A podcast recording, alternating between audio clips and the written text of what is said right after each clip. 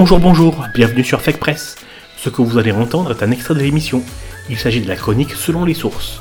Bonne écoute. quelqu'un qui m'a dit. La sociologie, c'est quoi? Un sport de combat. La géopolitique, c'est quoi? Un sport de combat. Et l'histoire, c'est quoi? Un sport de combat. Et la politique, qu'est-ce que c'est devenu, Madame Michu? Eh ben, Je vous propose de regarder un peu l'évolution des hommes politiques et des combats qu'ils portent au fil des années, au, au fil des décennies, des décennies, et surtout de la méthode utilisée pour porter les idées. Mais avant, écoutons ça. Séparatisme. Le mot est imposé par le président de la République, mais elle n'est pas nouvelle dans la classe politique française. D'une génération à l'autre, elle change de signification. En 1958, par exemple, on ne parle pas d'extrémisme religieux.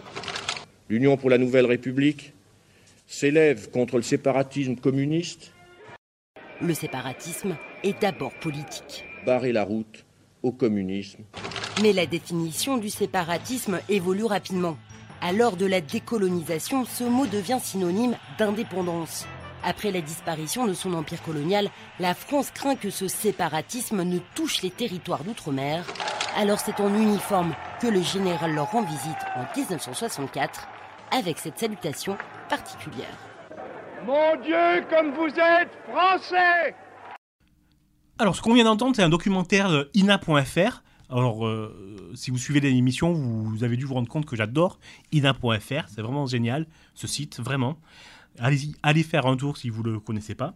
ina.fr. Euh, donc, c'est un documentaire ina.fr sur le séparatisme et ça s'appelle Une vieille arme rhétorique. Il nous montre donc euh, comment le- les mêmes arguments euh, sont utilisés depuis les années euh, 60 dans, cette, euh, dans, cette, euh, euh, dans ce douloureux problème de société. Alors justement, c'est quelque chose qui m'a heurté moi. L'évolution de défense des idées des hommes politiques. Euh, Est-ce que ça a changé depuis que j'étais euh, petit? Est-ce que ça a changé pour, euh, pour, pour vous? Comment vous voyez Est-ce que vous croyez encore en l'homme politique? Donc c'était c'est tout ce sujet que je voulais aborder via ce via ce via ce petit débat entre nous. Donc on va commencer avec un article qui est paru dans le journal Libération, euh, dans les mairies de chamboule tout de la société civile. Nous mettrons les liens sur notre site internet www.pulpfiction.com, pulp et fiction avec un S s'il vous plaît, au pluriel. Euh, cet article a été lu par vous, euh, Wissam et Olaya. Euh, qui veut prendre la parole pour nous parler un petit peu? L'article, euh, en fait, il parle de, de- d'une nouvelle, en fait, d'une nouvelle manière de faire de la politique, c'est-à-dire euh, euh, d'introduire en fait euh, des, euh, des, des militants de la société civile euh, euh, comme, euh, enfin, comme euh, représentants politiques ou euh, voilà. Je sais pas si c'est très clair. Euh, D'accord, désolée, je suis fatiguée. Euh, voilà, par exemple, c'est ce que Macron a fait pendant sa campagne. Euh, en fait, c'est un mécanisme aussi qui permettrait d'acquérir plus de légitimité. Puisque le, le politique est en mal de légitimation, c'est c'est une, une manière de dire, bah regardez, euh, on prend des gens du peuple, des gens qui sont pas euh, politiciens de formation, euh, qui, sont, qui représentent monsieur euh, tout le monde. Et, euh, et euh, euh, voilà, c'est c'est en fait des intermédiaires entre le peuple et euh, le politique qui est Ouais. devenu un métier en soi, une élite, tout ça. Donc c'est pour légitimer. Après, par exemple, de- dans, dans le cadre de, de, de la campagne de Macron, en fait, la campagne présidentielle, qui sait qu'on retrouvait euh, comme en faisant partie de ces intermédiaires de la société civile C'était beaucoup bah, des, des cadres, des capitaines d'entreprise. C'était déjà en fait une sorte d'élite aussi. euh, C'était Mm. pas le prolo de base. Alors que par exemple, à la gauche, à l'extrême gauche, qui sait que- qu'on va trouver C'est plutôt des militants associatifs, des militants de, de longue date de terrain, euh, parce qu'il y a vraiment cette idée de, de, de de, de vouloir casser aussi, le, en tout cas à l'extrême gauche, de ne pas être dans la personnification et de, voir légitimer les, de vouloir légitimer les luttes à travers une mobilisation euh, euh, collective euh, de, du, du peuple. Quoi. Donc voilà. Donc en fait, c'est- c'est- c'est- cette chose-là, c'est le, enfin, le fait de, de faire rentrer des militants de la société civile, elle peut, elle peut être en fait utilisée de manière très différente qu'on qu'on soit à gauche ou à Mm. droite. et en fait, l'article l'article traite de ça. Alors justement, je trouve ça intéressant, euh, le passage euh, politique. J'ai l'impression, en gros, que vous me dites si je me trompe, que l'article raconte qu'aujourd'hui la politique, elle vient de, de militants, en fait, et euh, qui, qui envoient les idées à- aux hommes politiques. Est-ce que c'est ça? Bah, en fait, c'est ça que, ça que, que l'article aimerait. Enfin. C'est ce que l'article nous raconte et c'est ce que certains aimeraient mettre en avant, en fait, pour légitimer leur position.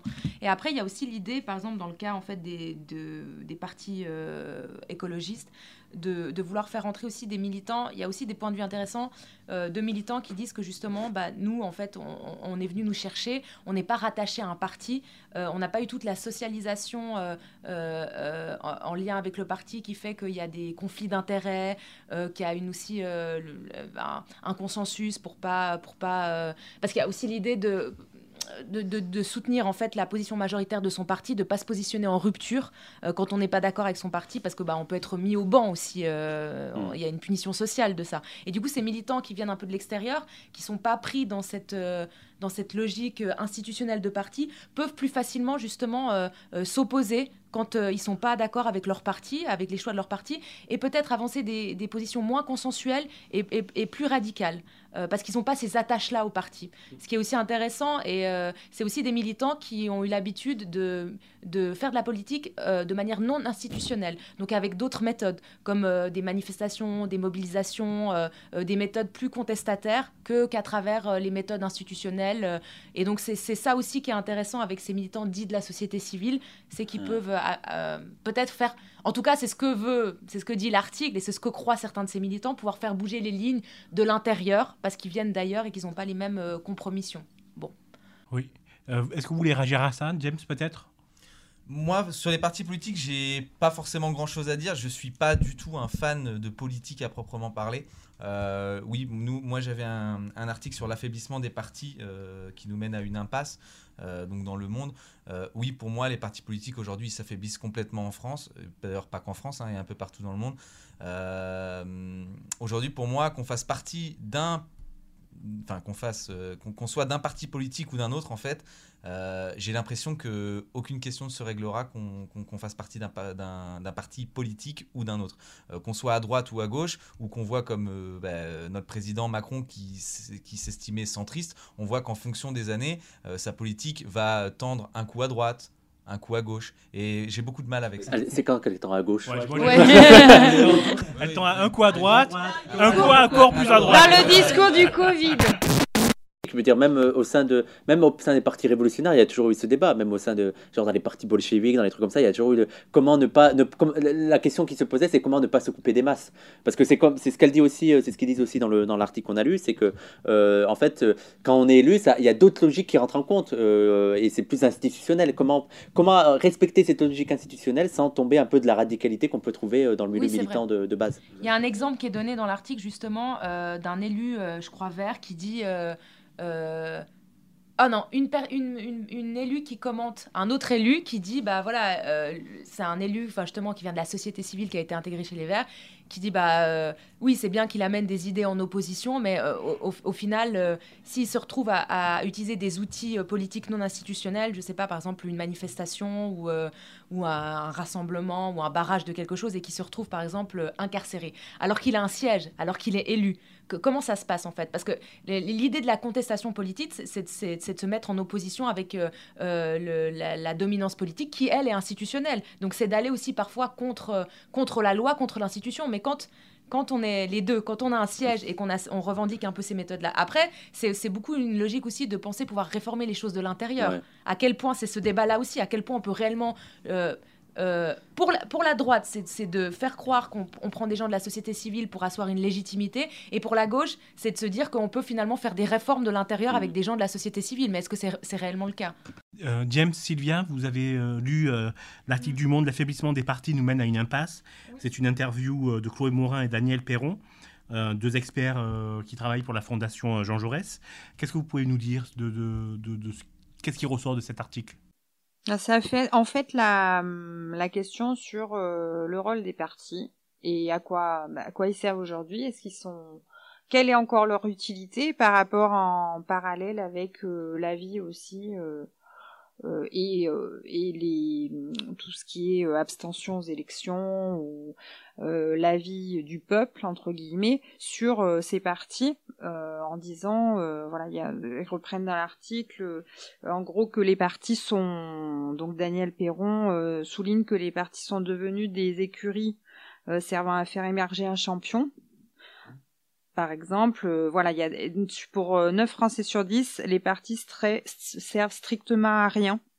Euh, ils sont même nuisibles en fait. Il y a, euh, il y a cette idée qu'ils peuvent être nuisibles et euh, donc c'est toute la question sur euh, quelle est l'utilité des, des partis, quel est leur enjeu, mais en parallèle aussi.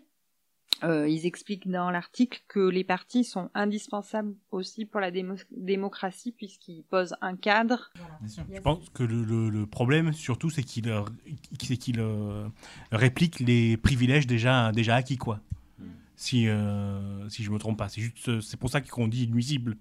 C'est dans ce sens-là qu'ils sont, qu'ils sont nuisibles. même aujourd'hui, on va plus voter pour un parti en fait. Aujourd'hui, enfin pas tous hein, bien sûr, mais une grande majorité de la population va voter pour une tête, pour un candidat, comme tu disais, c'est une écurie qui sort un champion, c'est ce que disait euh, du coup Daniel Perron. Aujourd'hui, tu fais un sondage, tu demandes, tu demandes, bah, vous avez voté pour Emmanuel Macron, il fait partie de quel parti? Plus d'une personne sur deux va pas savoir te répondre de quel parti vient Emmanuel Macron. Non, on a voté Emmanuel Macron ou on a, ou on a voté contre quelqu'un d'autre. Mais, euh, mais voilà, c'est ça le gros problème aujourd'hui. Et c'est la grosse question qui est, qui est posée dans l'article. Dans c'est vraiment, est-ce qu'aujourd'hui, les partis politiques servent encore à quelque chose? On, va s'arrêter sur, euh, sur, euh, sur, sur ça.